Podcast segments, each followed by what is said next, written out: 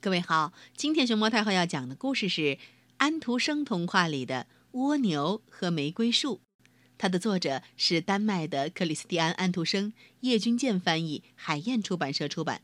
关注微信公众号和荔枝电台“熊猫太后摆故事”，都可以收听到熊猫太后讲的故事。在一个花园的周围，有一排榛树编的篱笆，篱笆的外边是田地和草场。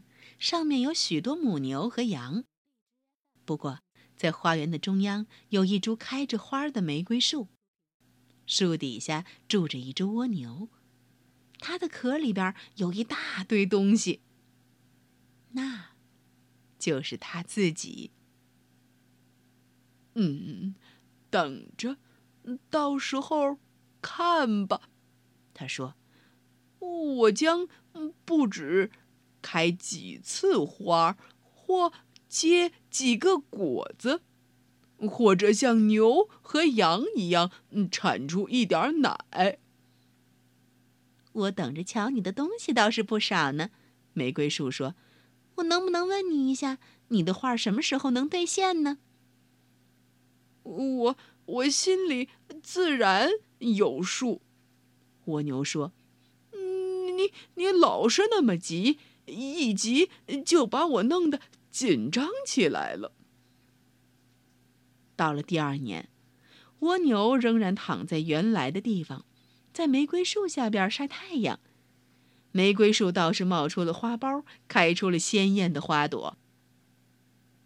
蜗牛呢，伸出一半身子，用触角探了一下，接着就又缩回去了。一切东西跟去年完全一样，没有任何进展。玫瑰树仍然开着玫瑰花，它没有向前迈一步。夏天过去了，秋天来了。玫瑰老是开着花，冒出花苞，一直到雪花飘下来，天气变得阴森寒冷为止。这时。玫瑰树就向地下垂着头，蜗牛也钻进土里去。新的一年又开始了，玫瑰花开出来了，蜗牛也爬出来了。嗯，你现在成了一株老玫瑰树了，蜗牛说：“你应该早点准备寿终正寝了。”你所能拿出来的东西全部拿出来了，这些东西究竟有什么用处，是一个问题。我现在也没有时间来考虑。不过有一点是很清楚的：你没有对你的个人发展做过任何努力，否则你倒很可能产生出一点别的像样的东西呢。你你能回答这问题吗？你你很快就会只剩下一根光杆了，你懂得我的意思吗？你你简直吓死我了！玫瑰树说：“我从来没有想到过这一点。”嗯，是的，你从来不费点脑筋来考虑问题。你可曾研究一下你？为什么要开花儿？你的花儿是怎样开出来的？为什么是这样，而而不是别样呢？嗯，没有。玫瑰树说：“我在欢乐中开花，因为我非开不可。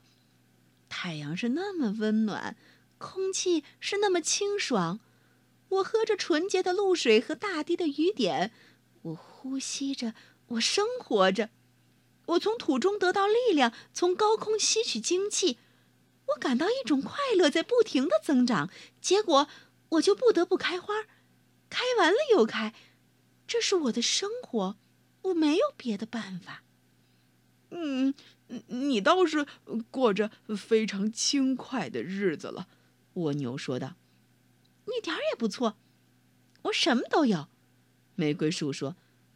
不过。你得到的东西更多。你是那种，呃，富于深思的人物，那种得天独厚的，使整个世界惊奇的人物。呃，我从来没有想到这类事儿。蜗牛说：“世界不关心我，我跟世界又有什么关系呢？我自己和我身体里所有的东西已经足够了。不过，在这个世界上，难道我们不应该把我们最好的东西，把我们能力所能办得到的东西都拿出来吗？当然，我只能拿出玫瑰花来。可是你，你是那么得天独厚。”你拿出什么东西给这世界呢？你你打算拿出什么东西来呢？嗯，我拿出什么东西呢？嗯，拿出什么东西？我对世界吐一口唾沫，世界一点用也没有。他他和我没有什么关系。你拿出你的玫瑰花来吧。你做不出什么别的事情来。让榛树结出果子吧，让牛和羊产出奶吧。他们各有各的群众，但是我身体里也有我的群众。我缩到我我身体里去，我住在那儿，世界和我没有什么关系。蜗牛就这样缩进他的屋子里去了。同时，咣，把门带上。这真是可悲，玫瑰树说：“即使我愿意，我也缩不进我的身体里边去。我得不停地开着花，开出玫瑰花，花瓣落下来，在风里飞翔。虽然如此，我还看到一朵玫瑰夹在一位主妇的圣诗集里。”我自己也有一朵玫瑰，被藏在一个美丽年轻的女子的怀里；另一朵被一个充满了欢乐的孩子拿去用嘴唇吻。我觉得真舒服，这是真正的幸福。这就是我的回忆，我的生活。于是，玫瑰老是天真的开着花，而那只蜗牛则懒散的待在它的屋子里。世界和他没有什么关系。许多年过去了，蜗牛成了尘土中的尘土，玫瑰树也成了泥巴中的泥巴。那本圣诗集里作为纪念的玫瑰也枯萎了。可是，花园里又开出新的玫瑰花来。花园里又爬出新的蜗牛来。这些蜗牛钻进他们的屋子里去，吐出唾沫。嗯，这个世界跟他们没有什么关系。